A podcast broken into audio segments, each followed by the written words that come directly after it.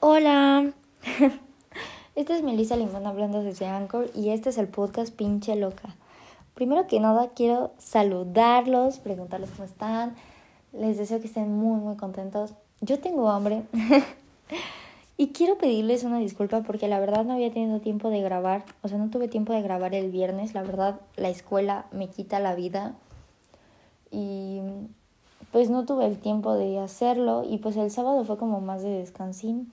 Entonces hasta ahorita pues ya me voy, me estoy dando el tiempo de hacerlo. Pero estoy aquí ya muy dispuesta a hablar con ustedes. Como que ya estoy guiando como el podcast hacia donde estamos, como estamos avanzando amigos, estamos avanzando. Estoy muy contenta. Se van a empezar a poner cosas muy padres. O sea, las cosas se van a poner súper, súper, súper padres. De verdad. Y bueno, quería decirles que la verdad sí he estado muy ocupada, he estado iniciando muchos proyectos, he estado leyendo mucho, he estado haciendo muchas, muchas, muchas cosas con mi vida. La verdad estoy muy contenta y me gustaría mucho poder compartirlo pronto con ustedes. Pero la verdad me he estado dando cuenta que no tengo tanto tiempo para dedicarle al podcast y es algo que me entristece porque en verdad me gustaría poder avanzar de que súper, súper, súper rápido con ustedes para que lleguemos al punto donde empecemos a hablar más de otras cosas como más espirituales, más filosóficas. En este momento como que utilizo una filosofía más de corazón, más sentimental, porque al final esa fue la filosofía que yo utilicé para sanarme, para yo abrirme paso en la vida y al final es la que sigo usando, es la que me enseña más, quiero que lo sepan pero también hay temas filosóficos de la razón que son muy padres y que me gustaría mucho poder traer con ustedes. Pero bueno, bueno, voy a contarles el día de hoy, o sea, vamos a platicar un poquito de las heridas de cuando somos niños. Y bueno, para esto creo que es muy importante mencionar un libro que, bueno, mi hermana una vez en, en su momento lo mencionó y a mí me intrigó. Se llama Las cinco heridas del alma y está muy, muy padre. Creo que mi hermana sí lo leyó, pero la verdad yo no lo he leído. Pero no estaría de más leerlo. y bueno, lo que yo hice fue buscar como así las cinco heridas del alma y me apareció una página que se llamaba Las cinco heridas del alma y las máscaras que usamos. Y la página es de thehappening.com por si les interesa checarla. La verdad, o sea, lo, quise mencionar porque creo que sería muy bueno que si están interesados en leer el libro, pues que lo busquen, así las cinco heridas del alma. Y que si les interesa, pues aunque sea la página, pues ya les dije el título y es de thehappening.com. O sea, solo busquen cinco heridas del alma y ya les sale. Y, y bueno, nada más voy a mencionar como las cinco heridas del alma y me voy a ir un poco más hacia lo mío para que yo pueda como compartirles alguna enseñanza, ¿saben? Ok. Uh, las cinco heridas del alma que hay, si quieren, los espero que busquen, si quieren, ahí, de qué, la página para que lo vean. Bueno, son la herida del rechazo, la herida del abandono, la herida de la humillación, la herida de la traición y la herida de la injusticia. ¿Ok? Hoy no, si tengo hambre amigos, no inventen, perdónenme. Uh, ni modo. bueno, a ver, déjenme buscar mi agua. Es, es un tip que les doy, de que si tienen hambre pero están haciendo ayuno o no quieren comer en ese momento porque están ocupados y quieren terminar algo como su capítulo, tomen agua. Se los, te juro que se los tranquiliza súper cañón.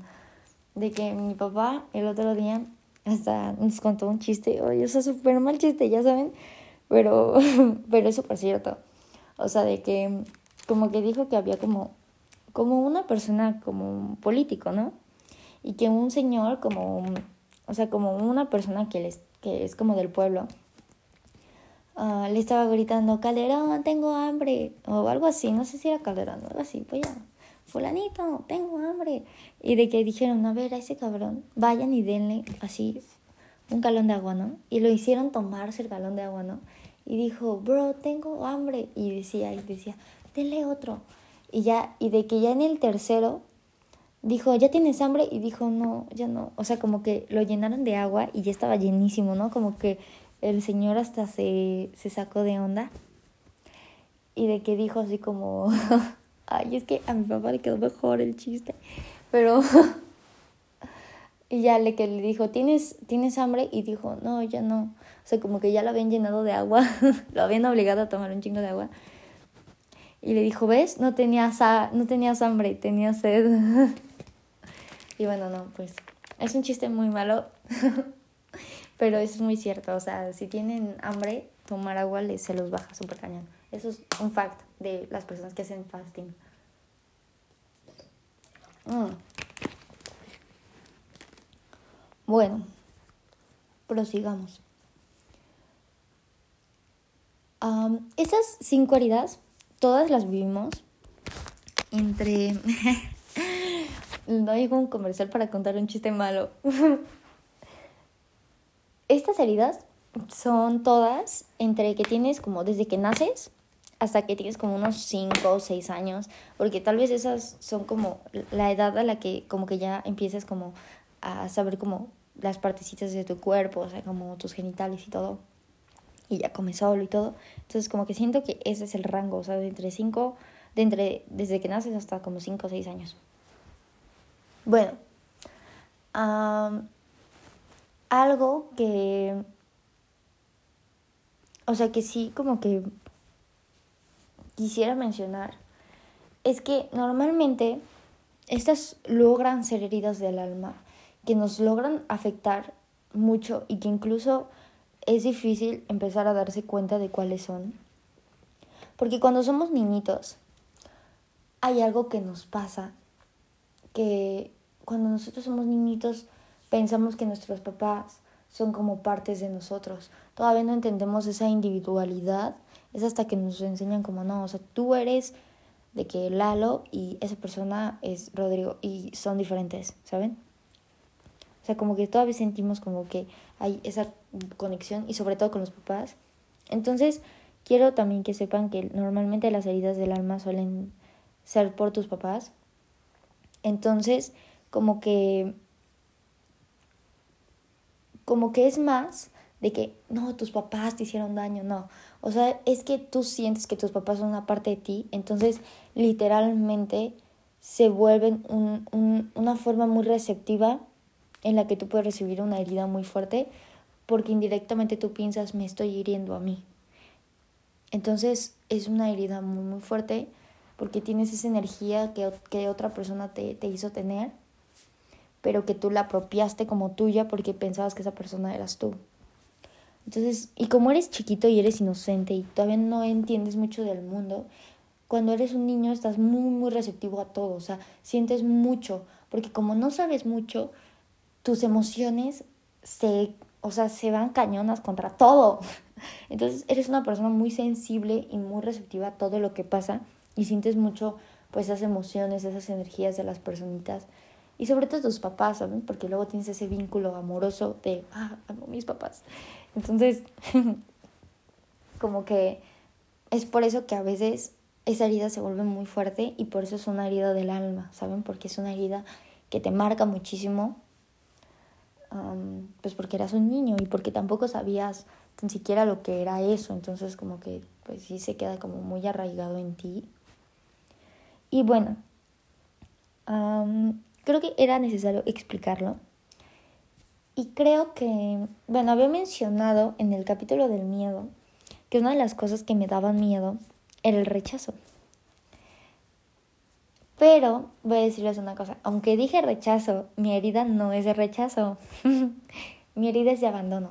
Esa era la herida que yo tenía y que de hecho quiero que sepan que justo en estos días he terminado así pasos de sanarla y así, entonces es como, wow, qué heavy. Yo estoy en un momento justo para contarles. Bueno, miren. Esta herida de abandono, pues, o sea, incluso es algo muy padre que menciona en las cinco heridas del alma. Hoy me voy a sentar como más por acá. Espérenme tantito. Uy, no mames. A ver. Listo. Uh Es que como que me siento como que estoy así como hecha y no se siente tan cómodo, entonces me quiero recargar. Entonces ya puse las almaditas. Mm. Bueno, a ver. Ay, déjenme mm, esta herida de abandono, por ejemplo, está muy padre porque las heridas te muestran también cómo se ve tu cuerpo dependiendo de la herida que tengas. Entonces, como que es algo, o sea, quiero que sepan que es algo que tienen que comprender mucho de corazón porque te, se van a empezar a dar cuenta también cuáles son las heridas de las otras personas. Porque pues como, como son y así, como que dices como, ah, no manches. Te vas dando cuenta, ¿no? Y, y está muy padre porque, porque algo que, bueno, algo que o sea, bueno, sobre lo del cuerpo, o sea, que tan solo como caminan te hace saber qué herida el alma tienen. Y bueno, eso me pasó a mí, o sea, por ejemplo, la herida del abandono lo que hace es que tú como que te encorvas y como que metes como tu ombliquito, o sea, como tus pompis las metes hacia adentro y como que, o sea, como que se ve como súper mal, o sea, se ve súper mal, pero... y bueno, eso es algo que yo era de que súper así, o sea, me, me, o sea, me paraba súper encorvada y, mi mamá siempre me decía, ponte derecha, Mel, ponte derecha, Mel, ponte derecha, Mel. Y era como... Mm". Pero al final, o sea, era porque pues era una herida del alma que yo tenía, ¿no? Y bueno, al final, esta herida de abandono, lo que le da más miedo, o sea, su peor miedo a una persona que tiene una herida de abandono es la soledad. Esa es la herida que más heavy tiene en la vida. Y, y, ¿saben? Era por eso que decía como el rechazo, ¿saben? Porque el rechazo simbolizaba para mí, se va a ir, me va a dejar, voy a estar solita, ¿saben? No sé cómo, me voy a quedar sola. Entonces como que eso, eso era. Mm, mm.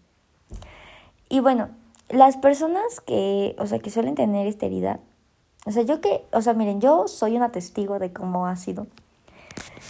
Pero creo que cada quien va viviendo como o sea, como que su propio caminito, si saben, con su herida. El camino que yo tuve era que sí, o sea, era una persona que tenía muy baja autoestima y como que sí, era una persona que le preguntaba a los demás como qué pensaban y así, ¿saben? Como que no me sentía suficiente, como, suficientemente, como, ¿cómo se dice? Segura como para yo elegir por mí misma, ¿saben? Como que era una persona que dudaba mucho de mí y así, como que por eso le preguntaba a, los, a las demás personas, ¿qué piensas de esto, no? Y bueno, es algo que ya pues he ido sanando. Mm, o sea, cosas conmigo, ¿saben? Pero cuando son cosas en equipo sí tienen que preguntar, o sea, también no se vayan tan al extremo de no le voy a preguntar a nadie, me vale, lo voy a hacer como yo quiera. No. o sea, en amistades o así, o sea, sí tienen que aprender a trabajar en equipo. Pero con ustedes, aprender a hacer ustedes quienes decidan. bueno, ya, eso era algo que creo que sí veía mucho. Y por ejemplo, algo que también pueden darse cuenta mucho si tienen una herida de rechazo es a través de las relaciones personales que tienen. Porque quiero decirles una cosa, la gente es el espejo. De, nosotros somos el espejo de las otras personas. Entonces, cuando eliges, cuando te gusta a alguien o algo así, y por ejemplo es la típica relación tóxica, normalmente esas personas son las personas que suelen tener la misma herida emocional que tú tienes. Entonces como que, o sea, pues está muy heavy porque en eso de la herida del abandono, como que quieres ser el centro de rehabilitación, como que no no logras ver a la persona como es, sino como te gustaría que fuera, ¿saben? Como, como te gustaría que sí que sea esa persona. Entonces como que dices, ay no, esa persona tiene algo especial y así, o sea, como que, oh my gosh. Y ya saben, o sea, como que dicen como, bro, sabes que yo sé lo que le duele, yo lo puedo sanar. O sea, de que neta es una persona súper especial, o sea, solo es porque está lastimada. O sea, así, pones súper excusas para que te traten como basura, ¿no? Pero al final, esa persona también, o sea, no solo tú eres tóxica, el otro también es tóxico porque, por ejemplo, eso es muy, eso es muy común, ¿no? De que dices, no, bro, o sea, me abandono a mí, pero que él se quede conmigo y le ruegas, ¿no? Pero también, ¿sabes algo? Esa persona se queda. Y se queda porque suele tener la misma herida. O sea, esto estoy hablando solo de abandono, ¿eh? O sea, si tienen otra herida, pues ya, era lo que les iba a decir. Si quieren que, que sigamos hablando como de testigos sobre, o sea, como personas que han ido sanando sus heridas como del alma. Bueno, yo soy de abandono, esa es la herida del alma que yo tengo. Pero puedo ir trayendo, o sea, si quieren, o sea, si ustedes dicen como, no, pues yo tengo la de rechazo, la neta, o la de traición, ¿no? O sea, de que me digan, como, no, Mel, sí es así como de todas, y puedo ir trayendo personas que tengan cada herida y que hayan estado sanándose para que puedan escuchar como su, o sea, como, cómo vieron, pues, cómo han vivido como su trabajo de sanación, ¿saben? Para que los ayuden y se orienten más con su herida emocional. Bueno, sobre lo del abandono, o sea, le ruegas a esa persona, pero esa persona también se queda, ¿saben? Y esas personas se quedan porque también le tienen miedo a la soledad, porque dicen, ay, pues, o sea, mm, o sea, le gusta, bro. Si sabes, le gusta esa persona, pues me quedo, o sea, es mejor esto estar solo. Eso, eso es, porque también es una herida de abandono te da miedo la soledad, entonces no puedes, o sea, son las típicas personas que no pueden terminar con, con una relación sin luego luego tener otra. O que todo el tiempo están así como, bro, necesito a alguien más y así. Y que se sienten como incómodos estando solos. Son así, esas personas son personas que tienen como alguna herida de abandono. Y se los digo porque, bro, o sea, yo he sido esa persona yo he sido esa persona que dice como soy el centro de rehabilitación, amigos, y que quieres arreglar a todos. Que dicen como, no, bro, no estás solo. Pero es como, bro, o sea, no tienes que sanarlos a fuerzas. Ellos se sanan solitos. Y eso es algo que no entendía. Porque como yo pensaba que alguien más era quien me iba a sanar, pensaba lo mismo de las demás personas. Pero fue hasta que yo como que comencé a vivir ciertas cosas, o sea, de que con personas que encontré que tenían esa misma herida y que me reflejaron eso que yo tenía pues, o sea, como herida conmigo, fue cuando me di cuenta, bro, nadie más te puede sanar más que tú. Y eso fue lo primero que yo aprendí. Nadie más te puede sanar, solo tú. Y al final, esa es la cosa más bonita que te puede pasar en la vida. Porque como eres la persona encargada de sanarte, o sea, también eres la persona que, o sea, que sabe por qué está herida. Entonces es como, bro, o sea, no hay, o sea, no hay como mejor conjunto, ¿saben? Porque también intentar que alguien más te sane tienes que explicarle que te duele y todo, y, muchas veces no es, o sea, no puedes, o sea, piensas en algo y ni con las palabras más específicas puedes expresar verdaderamente cómo, te sientes, pero tú dices, sí te sientes a ti, ¿saben? O sea, estás destinado a solo sanarte tú, solo tú te puedes sanar, solo tú te puedes hacer sentir bien, nadie más. Eso fue algo que yo aprendí pues con mi herida de abandono porque yo pensaba como, bro, o sea, las demás personas, ¿sí se ven? Y, y no, o sea, no, solo tú. Y es algo muy bonito porque empiezas a, a verte, como mirarte al espejo y decirte, wow, gracias, ¿saben? Como que te sientes agradecido de poder ser la persona que te va a sanar porque si no tienes que esperar, o sea, es cuando tú quieras. y bueno, quiero contarles ahora sí como cosas que me han estado pasando y que me han ayudado a sanar.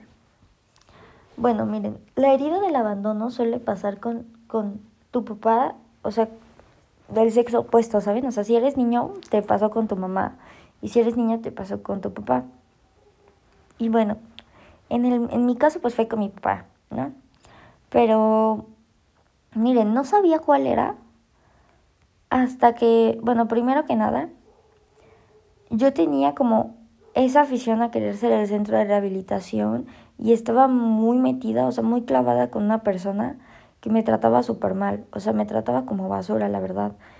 Y la verdad. Y de que me di cuenta, o sea, fue justo por lo que yo me di cuenta de esto, de que suelen ser personas que tienen la misma herida que tú, porque al final cuando tú ves a esa persona, ves en ella lo que hay en ti. Entonces, a nosotros atraemos a nuestra vida personas que tienen la misma herida del alma, porque lo que queremos es sanarnos, ¿no? Entonces, al ver tú a esa persona y darte cuenta, ah, no, pues a esta persona lo que tiene es que, o sea, le da miedo estar solita. Dices, ah, ¿es esa persona o soy yo? Y no significa que lo que tú piensas de esa persona sea mentira, o sea, al contrario, tú puedes ver esa persona en, o sea, tú puedes ver eso en esa persona, pero es porque tú ya lo, ya lo tienes tú primero, ¿saben? Entonces como que ya, yo aprendí con una persona que me trataba súper mal, pero logré darme cuenta de cómo era que, o sea, prefería eso a estar solita, ¿saben? Entonces como que al final decía como, bro, o sea, leí una vez en un post que decía, nadie puede abandonarte más de lo que tú te abandonas. Y, y al final es como eso, ¿saben? Como que te sacrificas para los demás. O sea, como que dices, no importa, o sea, que me trate mal, pero que me quiera. ¿Saben? O sea, que esté conmigo. Eso, que me trate como basura y me pisotee y me haga sentir que no valgo nada, pero que esté conmigo. ¿Sí saben? O sea, como eso. Eso es súper una herida de abandono, amigos, si alguna vez lo han dicho o si dicen como, güey, o sea, ni siquiera quiero esta persona, pero pues, eh, o sea, para no estar solo. Eso es una herida de abandono. Una herida de abandono, alerta, una herida de abandono. Y, y bueno, yo, yo aprendí a ver que tenía esta herida y dije, wow, ¿qué onda? Y ya después, miren, me pasó algo muy curioso. Uh, tuve una experiencia, o sea, no voy a contar tanto de esto porque también pues no es mío nada más, o sea, fue algo que viví con una amiga, entonces como que me reservo. Uh, de que me pasó esto de que yo ya después como que dejé de hablar con esta persona que me trataba mal y así, como que fue como, bro, sanación. Pero hubo, un, hubo una ocasión en la que yo pude ver a esta persona con alguien más y esta persona era una amiga, es una amiga que yo tengo, ¿no? Entonces como que ya después fue muy curioso porque esta persona se acercó a mí. Se acercó a mí a platicar sobre, o sea, sobre que no estaba segura qué onda con este vato. Y fue muy, o sea, fue como wow, o sea, fue muy wow para mí porque literalmente, ¿saben qué fue lo que sentí? Estaba hablando. O sea, era yo en la carne de mi amiga. Se los juro que exactamente lo que ella me estaba diciendo era lo mismo que yo decía de ese cabrón antes. O sea, ay, no es que es especial, tiene algo especial, te lo juro. O sea, es que te juro que siento que yo sí lo quiero de verdad. No sé, como que siento que es distinto, como que no es igual a todos. Y así, así heavy. Y yo decía lo mismo, o sea, yo decía, es que neta, o sea, tiene hasta una luz especial en su corazón. o sea, súper heavy, el, o sea, la herida, ¿sí saben? O sea, de que está, hasta me iba lo espiritual, no mames. y le dije, amiga, tengo que decirte algo. Y ya, o sea, fue cuando le dije, bro, o sea, quiero que sepas que yo te siento muy heavy y te siento y literalmente te siento en carne, bro. O sea, yo he estado exactamente donde tú has estado. Exactamente. Y le dije, y neta, creo que es una herida que tengo que sanar, ¿sabes? O sea, como que el hecho de que tú te acercaras a mí y todo, o sea, significa que puedo aconsejarte, ¿sabes? Y tal vez es lo que yo quiero aconsejarme a mí misma, ¿sabes? Entonces como que yo comencé a decirle, bro, todo esto que yo le empecé a decir, le dije, nadie te puede abandonar más de lo que tú te abandonas. Tú sientes que lo necesitas, pero no lo necesitas a él, te necesitas a ti. Porque te estás abandonando. Porque dices, güey, que me trate como basura, pero no me deje. Y no, bro, te mereces a alguien mejor. Te mereces amarte un chingo y que te amen tanto como tú te ames. Le dije, y por eso quieres estar con una persona que no te ama, porque tú no te amas. Y le dije, bro, o sea, le dije, mira, no es, le dije, soy tu espejo, bro. O sea, yo tengo la misma herida que tú. Y es algo que quiero decirles. No significa que porque tú estés con alguien que es tóxico, significa, no, pues ya, o sea, los dos estamos heridos y no vamos a poder cambiar. No. Tú también atraes a, la gente que tiene una herida del alma, o sea, la misma herida del alma, pero que ha hecho con esa herida algo diferente. Por ejemplo, nosotros no somos como, o sea, no, ¿saben qué somos? Somos probabilidades. Tú tienes esa herida del alma y siempre puedes elegir, ah, voy a seguir teniendo esa herida y voy a dejar que me traten mal, o puedes elegir, ¿sabes qué? Tengo esta herida del alma y voy a sanar. Somos probabilidades y tú decides, tú eres libre. Entonces fue algo que yo le dije a mi amiga. Le dije, bro, yo también soy tu espejo. Y la vida hoy te está diciendo que cómo te quieres ver, ¿sabes? ¿Quieres verte como una persona que la tratan mal, pero que, ah, bueno, soy feliz, aunque me trate como basura? Porque no me está abandonando. O, bro, nadie me abandona. Porque esa persona no es, no soy yo. O sea, esa persona no me puede abandonar. Porque jamás ha sido mía. O sea, ¿sí saben? Como que no, no me corresponde. O sea, yo no estoy incompleta si se va. Entonces como que yo le dije, bro, o sea, creo que lo que el mundo quiere enseñarte es que no solo tienes ese camino, no tienes que quedarte ahí a huevo.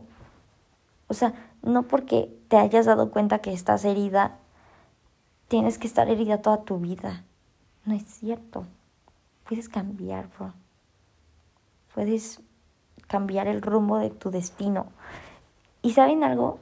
Justo ahora que les digo esto, me estoy dando cuenta así súper heavy, ¿no? Porque a veces verdaderamente crees que amas a esa persona. O sea, verdaderamente yo sí sentía como que amaba a esta persona. Y sí decía como, güey, o sea, esa persona es para mí. Se los juro. Se los juro que yo decía, esa persona es para mí. O sea, esa persona nació. O sea, como que estaba predestinado. O sea, se los juro se los juro. Y, y fue cuando dije como, shit, o sea, ¿qué onda? Como que no es cierto. ¿Tú quién eres para decir que es cierto? ¿Sí saben? Como que dije, wow.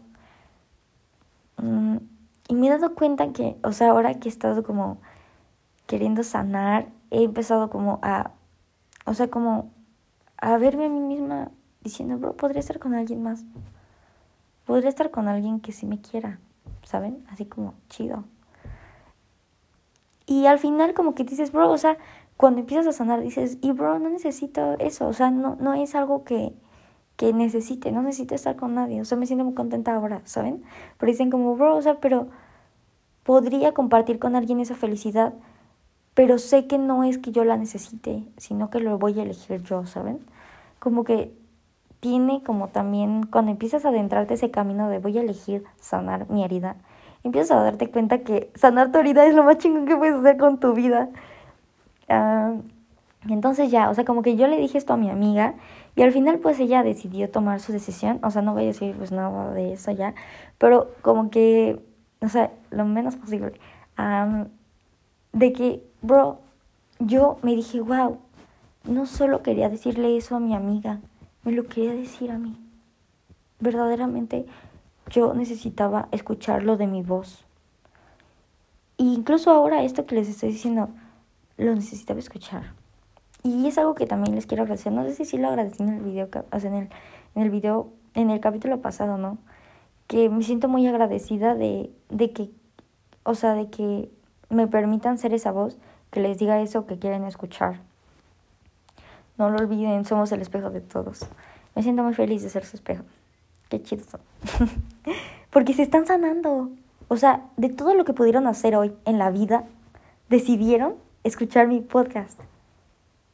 Y decidieron escuchar, bro, sánate. ¿Sí saben? Como, bro, ámate mucho. ¿Sí saben? Entonces, como que son muy geniales. Son muy geniales que hayan elegido esto para sus vidas. Me siento muy orgullosa de ustedes. Y, y bueno, ya. eso fue lo que me pasó, ¿no? Como que ya, así fue como comencé a darme cuenta que estaba como, ah, sanando. Y después me pasó otra cosa. Y creo que, o sea, miren, hay una cosa que se llama los 16 niveles de la... Bueno, eso ya no, no lo voy a mencionar porque eso es algo muy espiritual. Pero bueno, el chiste es que hay como niveles de espiritualidad y todo eso, y como que yo me sentí estancada en uno. Que es como aprender justo esto. Aprender que no eres ni víctima ni victimario de nadie. Que no hay cosas ni buenas ni malas en la vida. Porque al final, o sea, incluso aunque yo haya vivido todo eso con esa persona que me trató como basura, me enseñó. O sea, verdaderamente yo no podría ser la persona que soy si no me hubiera tratado así. O sea, Me siento muy agradecida aún así, ¿saben? Pero no con él, conmigo. Porque yo sé que no fue el que me sanó, sino yo. Que a través de, de lo que él me hizo, yo pude verme y decir, ¿sabes qué? Bro, esto es lo que debe pasar, ¿sabes? No debes negar esto que está pasando, porque esto tú lo estás eligiendo para ti, pero lo estás eligiendo para ti, güey, porque quieres ser feliz. O sea, como que aprendí conmigo, pero nadie me enseñó, o sea, verdaderamente él me enseñó, o sea, como lo que yo ya era, ¿saben? O sea, como, bro, tú puedes sanar, puedes sanar, bitch. Y, y ya, pues, no sé, como que me sentía estancada y hubo un momento en el que como que tuve ahí como que vinieron unas, o sea, vinieron unos tíos a mi casa y mi papá, pues, mi papá es una persona que también ha vivido cosas súper fuertes. Eso es algo que también les quiero decir. Cuando tus papás suelen hacer, o sea, como suelen como lastimarte cuando eres un niño, es porque al final ellos también están muy lastimados y eso es algo que también me he dado cuenta, o sea, mi papá es una persona que también pues tiene sus heridas y que ha sufrido y que no es como, ah, es el villano que me lastimó, no, o sea, él también fue un niño, él también, o sea, está intentando aprender de sus errores y todo, entonces como que aprendes a decir, bro, o sea, no eres un victimario, pero tampoco eres una víctima, ¿sí sabes? O sea, eres mi papá. eres esa, eres esa unión de los dos, ¿sabes? representas para mí ambos. Entonces como que, pues está muy heavy porque hubo una vez que vinieron mis tíos, no hace tanto, o sea, se los juro que creo que, o sea, como hace dos semanas, se los juro, o sea, esto lo he estado aprendiendo hace dos semanas y lo de mi amiga fue como de que, déjame pensar, como hace tres, o sea, y esta semana me pasó otro, o sea, súper heavy. de que ese día como que mi papá como que mencionó algunas cosas que habíamos vivido juntos y yo me sentí como, bro, o sea, ¿por qué lo cuenta? O sea, como, ¿por qué se siente con ese derecho? Y me hace ver como una víctima. Y como que en ese momento como que dije, bro, te estás estancando en tu nivel 9, bitch. Te estás estancando en tu nivel 9. o sea, de espiritualidad, ¿no? De, de reconocer que no hay blancos y negros. Como que dije, bro, a ver, tú eres la única que te puede hacer víctima. Dije como, bro, fuiste tú quien decidió. O sea, eso ya lo entiendo yo. O sea, en ese momento quien decidió ser víctima fui yo, ¿sabes? Pero, pero aún así, aunque yo me sentía mal, yo dije, bro, tú lo que tienes que hacer es, es aún así, tú sabes cuál es la respuesta. O sea, en ese momento lo que dije, yo les compartí como, bro, o sea, y al final yo sé que, o sea, no fue como, ah, mi papá me tocó, vale gorro, no, yo elijo a mi papá.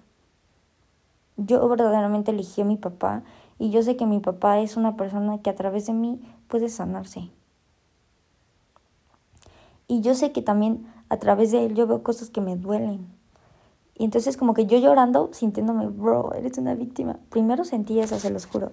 Y después me dije a mí misma, bro, no, ubícate, ubícate. O sea, ponte chida, ponte chida. O sea, recordemos todo eso que hemos vivido en la vida, o sea, últimamente. Como que, ay, es que tengo que contarle toda la vida.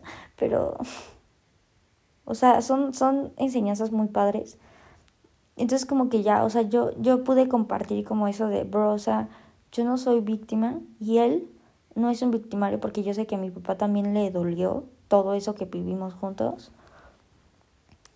Y ya, o sea, como que dices como, wow. Y ya, pero en ese momento como que dije, bro, o sea, pero todavía siento eso como de víctimas, víctimas. O sea, hay como hacerse víctima, ¿no? Y ya después, como que tuve Ah, de hecho, justo fue esta semana. Otra, como...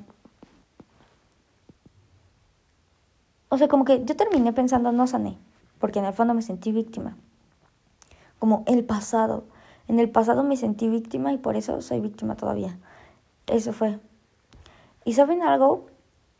de que en ese, o sea, después, esta semana, lo que me pasó fue que tuve como en la escuela, como estábamos haciendo unas presentaciones y todo esto, y bueno, o sea, pasó que yo di unas opiniones y después una amiga me mandó un mensaje y me dijo, bro, o sea, como diste participación ya no pudimos terminar de presentar. Y yo como, ¿qué? Pensé que ya habían terminado, ¿no? Y me dijo, no, bro, o sea, no nos dejaste terminar. O sea, me dijo como que, me, o sea, me dijo, Mel, en buena onda, aprende a escuchar. Y yo como, y me dolió, ¿saben? Porque toda mi vida algo que me han dicho, o sea, que incluso mi papá me dice, es, no sabes escuchar. No sabes escuchar, o sea, como que me dice, siempre quieres nada más tú, nada más tú. Y yo digo como, o sea, como que muchas veces me lo tragué, ¿saben? Como que yo decía, sí, sí, sí, sí soy así, sí soy así.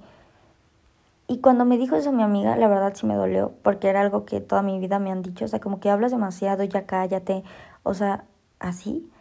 Y como que hubo un punto en el que dije, bro, o sea,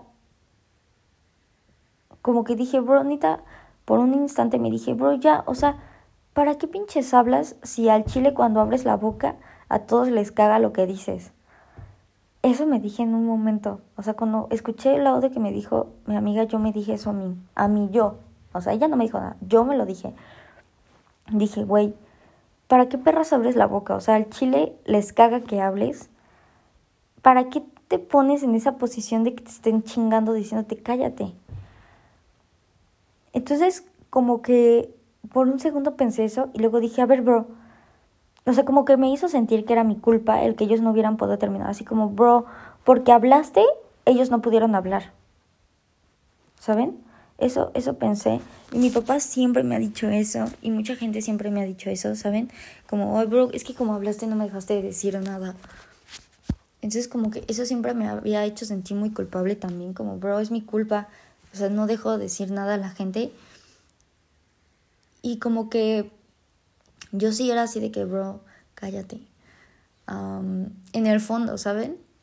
Y de repente dije, bro, pues tienes el número del profe, o sea, del profe Fran, ¿no? Dije como, pues, bro, dale, o sea, ve y pídele, o sea, al otro día me tocaba a nosotros presentar, o sea, me tocaba mi presentación con mi equipo y dije, ah, pues, puedo decirle al profe Fran si me deja que tomen un poco del tiempo de mi presentación con mis compañeros, o sea, de mi equipo, y que digan lo que tengan que decir de la reflexión. O sea, si yo no, les, no los dejé, pues esta vez les doy otra oportunidad para que ellos, o sea, yo sin hablar, que ellos puedan decirlo. O sea, les dije a mi amiga, bro, no te apures. De que, o sea, esto no es para ventilar a nadie, quiero que lo sepan muy bien. O sea, lo, lo cuento porque verdaderamente me enseñan cosas que digo, wow, muchas gracias. Y de hecho yo se, yo se los he dicho a todas las personas que he mencionado les agradezco mucho todo y, y, quiero que sepan que no lo hago con la intención de, de, que queden mal estas personas, porque no quedan mal. O sea, verdaderamente son como deben ser para que yo pueda conocerme a mí también. O sea, como que son perfectos amigos. Bueno, a ver, el chiste fue que ya yo hablé con el profe Fran y le dije, ah, profe, ¿cree que pueda como darles un tiempo y así? Y de que yo le dije a mi amiga, mira, o sea, de que ya hablé con el profe y me dijo que, o sea, que sí que les damos un tiempo para que hablen, que digan su reflexión. Le dije, y si quieres yo mañana no digo ninguna opinión para que no sientas que te estoy callando. O sea, y, y ¿saben algo? Yo lo hice de todo corazón, verdaderamente lo hice en buena onda.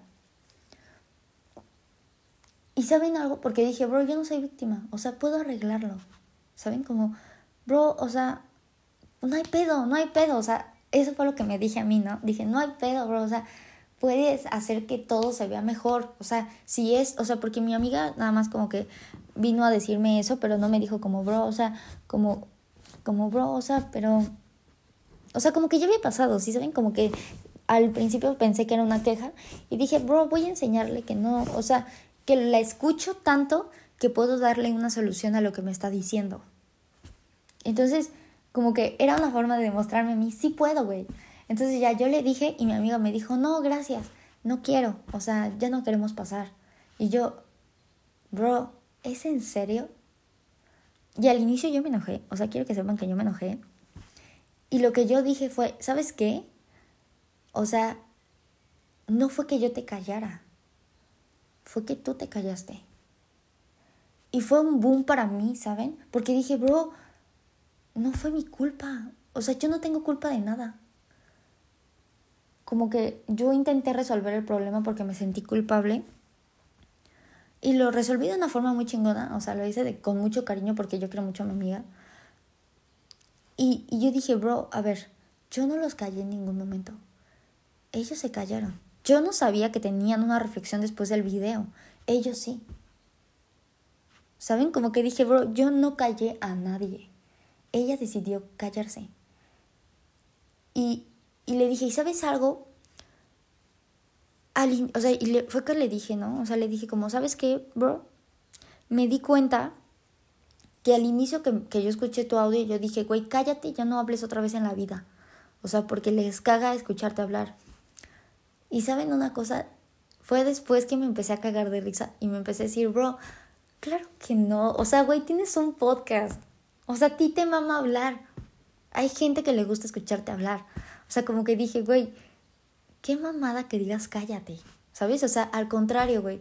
Lo que dijiste, hubo personas que me dijeron, güey, o sea, neta, gracias por escupir facts. Porque neta te la mamaste con tu opinión, ¿sí sabes? O sea, hay gente que también me aplaude que participe. O sea, hay gente que sí le gusta escucharme.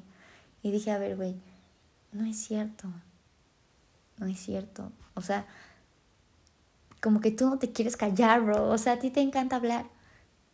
Y fue cuando me di cuenta como, bro, no voy a, o sea, como que yo en buena onda dije, no voy a darle el poder a mi amiga de callarme. Porque la única que puede callarme soy yo. La única que puede decir, yo me voy a callar, soy yo. Y dije, bro, entonces yo no los callé, porque yo no tengo ese poder. No me corresponde callarlos. Ellos fueron quienes decidieron no decir nada. Quienes dijeron, ay, bueno, pues ya, no decimos nada. Y ya, al inicio como que dije, yo fui y le dije a mi amiga, bro, o sea, no fui yo quien te cayó, tú decidiste no decir nada.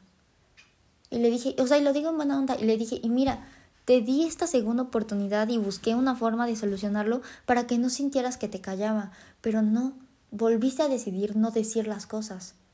¿Y qué es lo que te dice esto? que yo no fui quien decidió callarte, fuiste tú. Le dije, y viniste a mí regañándome y queriendo echarme la culpa, cuando en realidad a quien quería regañar era a ti por haberte callado. Y, o sea, yo se lo dije así en buena onda y le dije, pero bro, o sea, yo le dije, pero bro, o sea, aprovecha esto del profe Fran, que ya le dije así como, bro, vamos a hablar y todo esto, para que puedas decir lo que quieres decir, ¿no? O sea, le dije, la verdad quiero que sepas una cosa. Yo jamás voy a callar a nadie con mi voz. Le dije, porque al contrario, lo que yo quiero con mi voz es inspirar a otros a que se alcen y usen la suya, o sea, que digan lo que quieren, lo que sienten. Quiero que sepan que eso es otra cosa que busco en mi podcast, ¿no? Que ustedes se animen también a decir lo que piensan, que si a alguien más les dan ganas de, de hacer un podcast, que neta lo hagan. O sea, que neta yo voy a ser su fan y los voy a estar escuchando y que neta me voy a sentir muy orgullosa. Y creo que las voces no se callan entre ellas, porque eso no es cierto. O sea, es algo que también, si alguna vez has pensado que te tienes que callar para dejar a alguien más hablar, no es cierto. No es cierto.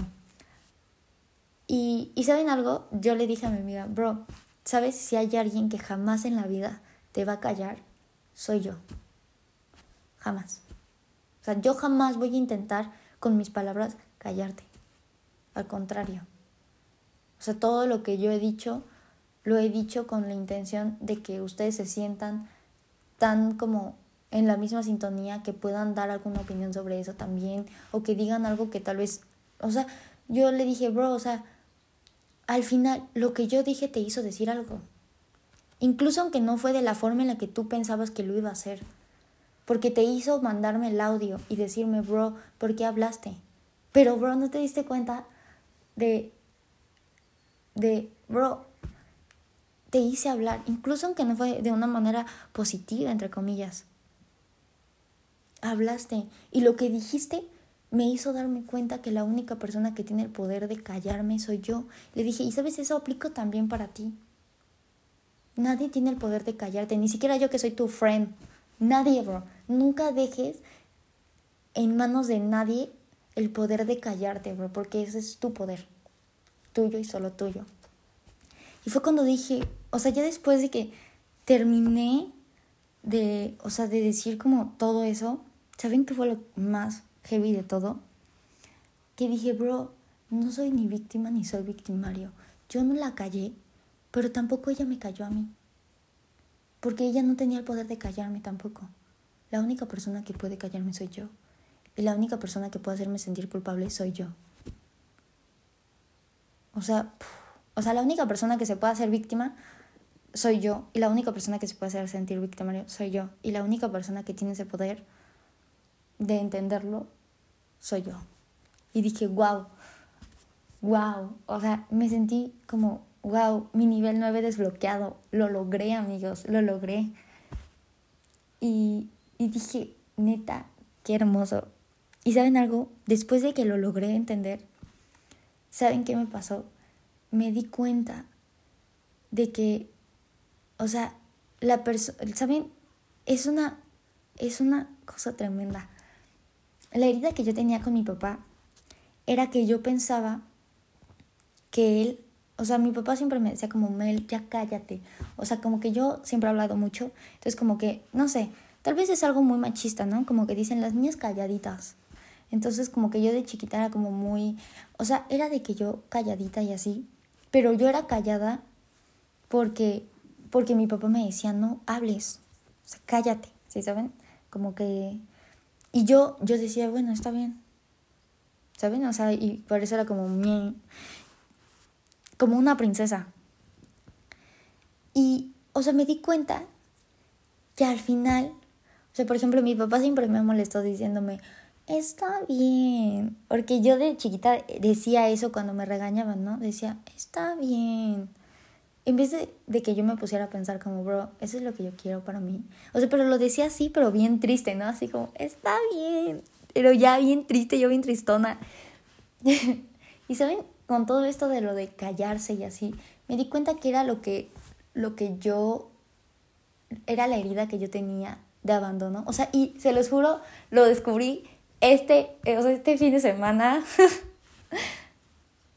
y, y creo que, o sea, creo que las cosas son perfectas, o sea, creo que tenía que hacer este, o sea, como que este audio, este podcast hoy para poder vivirlo el viernes, o sea, porque esto lo viví como el viernes, o sea, entre jueves y el viernes. Y después a un amigo le dije, le conté y todo, y le dije, bro, o sea, neta, me inspiraste y todo. o sea, porque me enseñó como su ensayo y así, yo como, bro, te amo. Y saben algo, o sea, de que yo una vez, hace poquito, no hace tanto, o sea, de que fue como, ay, no sé, ya fue, eso sí fue hace unos mesecillos, que yo había como salido como con, o sea, habíamos ido a la casa de mi abuelita, todos mis tíos y así, como a, a despedir a un Sagrado Corazón de Jesús que tenemos en la familia. O sea, religión. Luego hablaremos de religión.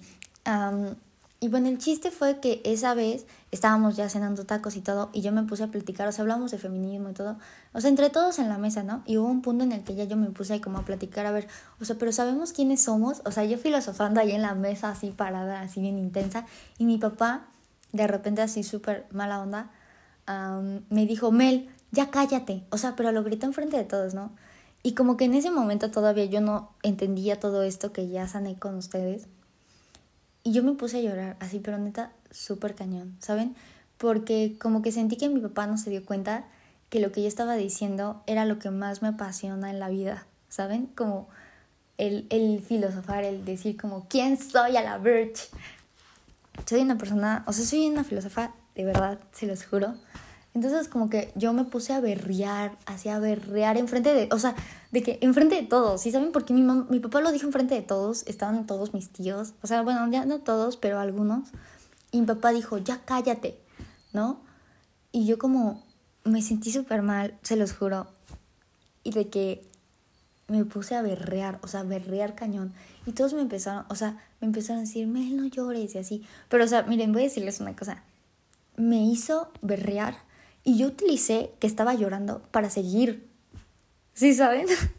o sea, como que dije, bros, es que eso es justo lo que digo. Vivimos en una sociedad en donde hablar de estos temas. No. O sea, cállate, no hables de eso. ¿Saben? Y les dije, pero al final es como decir, o sea, y todos me estaban diciendo, pero no llores, Mel, pero no llores. Porque todos sacados de onda, ¿no? Y les dije, es que no lo entienden. Yo lloro porque me dicen que no puedo hacerlo. O sea, porque piensan que es incómodo, pero no debería hacerlo. Porque también lloro. ¿No? O sea, como que dije, bro, o sea, esta también soy yo. ¿No? O sea, como que dije, bro, ¿qué pedo? O sea, yo lloro porque me dicen que no puedo llorar. ¿Sí saben? Porque aunque todos me dicen no puedo, mi, mi ser me demuestra que sí puedo a la verge. ¿Sí saben? O sea, si todo el mundo te dice que no, yo te digo que sí, alch. ¿Sí saben? Y es algo muy poderoso que me ha llenado muchísimo. Y como que no sé, o sea, ahora que les cuento todo, me acuerdo mucho como de un... Hubo un momento en el que yo estaba como acordándome de todo esto, así como bien chido. Y recuerdo, o sea, esto fue lo que me enseñó como mi depresión tan cañona, o sea, como que fue algo que justo ayer estaba diciendo, ¿no? O sea, como que esos momentos en los que yo me odiaba tanto, o sea, me odiaba, o sea, neta yo quería acabarme, yo decía, ya, acábate, Arch, ya muérete. De verdad, o sea, se los juro, fue lo que les conté de lo de la princesa y todo eso que yo me odiaba, o sea, que me quería arrancar la piel, que decía, güey, ya, termínate, termínate, ya, por favor. Una desesperación muy grande, la verdad. Se los juro que es el sentimiento más fuerte que yo he tenido en la vida. O sea, creo que no he tenido un sentimiento más fuerte en toda mi vida. Solo el sentimiento de una felicidad que no voy a poder jamás explicar. Pero ese sentimiento de tristeza fue tan cabrón, o sea, neta me odiaba un chingo, se los juro. Porque decía como, güey, o sea, como yo quiero abandonarme, ¿sí saben? Eso. O sea, como ya no quiero esto, me siento horrible. Me sentí muy sola conmigo misma por un tiempo. ¿Y saben algo? Fue cuando ya odiaba verme, odiaba ser quien era, que me enamoré. Me enamoré de eso que estaba fuera de mí, me enamoré del cielo, me enamoré de los árboles, me enamoré de, o sea, del silencio, de escuchar a los pajaritos, o sea, de todo lo que yo podía ver. ¿Saben? Como que decía, wow. Me odio a mí, pero no puedo odiar lo que está afuera. Y fue entonces que me di cuenta que no había, que no había una afuera. Porque si podía amarlo, es porque ya estaba dentro de mí. Porque me amaba. Y fue un boom muy grande para mí. O sea, verdaderamente yo dije, ¿qué onda?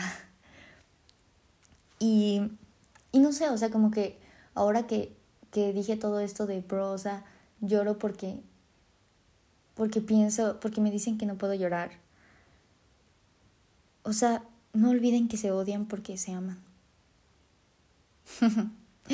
es muy contradictorio, pero es muy chido. O sea, se van a dar cuenta que el odio es amor. Y y no sé, o sea, como, es como lo que una vez platiqué con mi hermano, ¿no? O sea, le dije, bro, o sea, como cuando estás llorando tan fuerte que parece que te estás riendo, o como cuando estás riendo tan fuerte que parece que estás llorando, pues a veces pasa así, ¿no? Porque pensamos que es como arriba y abajo, pero no, es un círculo, bro. Es el ciclo. Y, y no sé, o sea, como que yo pensando en eso, en esos momentos de de cuántas veces me he sentido triste, pero eso me ha impulsado, o sea, eso me ha hecho muy feliz. ¿Saben algo que, o sea, ya nada más para algo así, una metáfora muy bonita? Recuerdo que cuando yo me rasguñaba y me quería arrancar la piel y así, ¿saben qué era lo que yo quería en realidad? Arrancarme el corazón. Eso quería. Quería arrancarme el corazón porque sentía que lo tenía, o sea, quería romperme la piel, quería romperme yo, porque sentía que tenía roto el corazón, que lo tenía así como con una llaga así súper grande, abierta, cabrón, neta, así, se los juro, así me sentía. O sea, que tenía así como mi llaga abierta, mi dolor intenso viviendo en mi corazón y que por eso quería que todo mi cuerpo se sintiera así. Quería romperme también porque estaba rota por, o sea, mi corazón, me sentía rota. Y saben qué, ese día que me puse a pensar en eso, dije, wow. O sea, no era que estuviera rota. O sea, no era una llaga en mi corazón. Es que yo sentía como de esa, o sea, es, estaba abierto porque había una flor que estaba abriéndose paso. Y se los juro que fue en ese momento cuando yo me volví a mirar al cielo otra vez, de las miles de veces que lo he hecho en mi vida. ¿Y saben qué fue lo que sentí? Sentí que esa llaga ya no era una llaga, sino que literalmente tenía una flor atravesada, así la flor más gigante de todas las flores que yo he tenido en la vida, la flor más grande, más bonita, ¿saben? La más gigante, o sea que, que yo lo miraba como un microbio y que atravesaba mi corazón, ¿saben? Que salía de mi corazón que esa llaga que yo pensaba que tenía era ese espacio que yo le estaba dando a que creciera, que estaba abriendo ese espacio para mí. Eso, sentí una flor saliendo de mí, más inmensa de lo que yo jamás podría haber imaginado que podría ser, ¿saben? Así como, ¿qué pedo? O sea que cuando yo sentí ese dolor, yo pensaba, es algo que tengo que acabar cuando en realidad era algo que estaba empezando, ¿saben? Era una flor que estaba creciendo de mí. y eso a veces es el dolor. Y eso a veces son las heridas. Pensamos que las heridas son cosas que tenemos que terminar, pero no. No. Son espacios que abrimos, grietas en el universo, de nada. Porque ese es el dolor, eso es nada. Pero nada también es todo, ¿saben? Es como boom son espacios, grietas en, en el espacio y tiempo que nos permiten que nazcan cosas. Verdaderamente, o sea, nos rompemos, pero eso no significa que sea algo malo, porque nos rompemos porque pensamos que ya no hay más. ¿Saben? Porque es como, esto es todo lo que soy, ya, o sea, no puedo ser más. Nos rompemos para crear algo más, ¿saben? Para demostrarnos que no tenemos un fin, que no hay una cosa llamada como algo como puedo acabarme, no puedes, no puedes acabarte, jamás. Y siento que las heridas te demuestran esa inmensidad de tu poder, ¿no? De cómo puedes transformarte de un solo momento, crear toda una vida nueva de algo que te pasó durante tres segundos en un día, ¿no? Siento que, que es como, no sé, o sea, es como, wow. Eso es lo que yo he aprendido con, con mi vida, con mis heridas. Espero les haya gustado. Me encantó hablar con ustedes. Me siento muy feliz de poder compartir esto con todos ustedes, que compartir esto conmigo. Yo sé que está bien largo este, este podcast, pero yo sé que vale muchísimo la pena que lo escuchen. Por favor, díganme si quieren que haya más personas que vengan y hablen como de sus heridas. Mm, y no sé, ojalá les haya encantado. A mí me encantó. Verdaderamente, gracias por escucharme. Y por favor no olviden que yo también quiero escucharlos. Que yo digo esto porque quiero que ustedes me digan algo también y que los amo demasiado.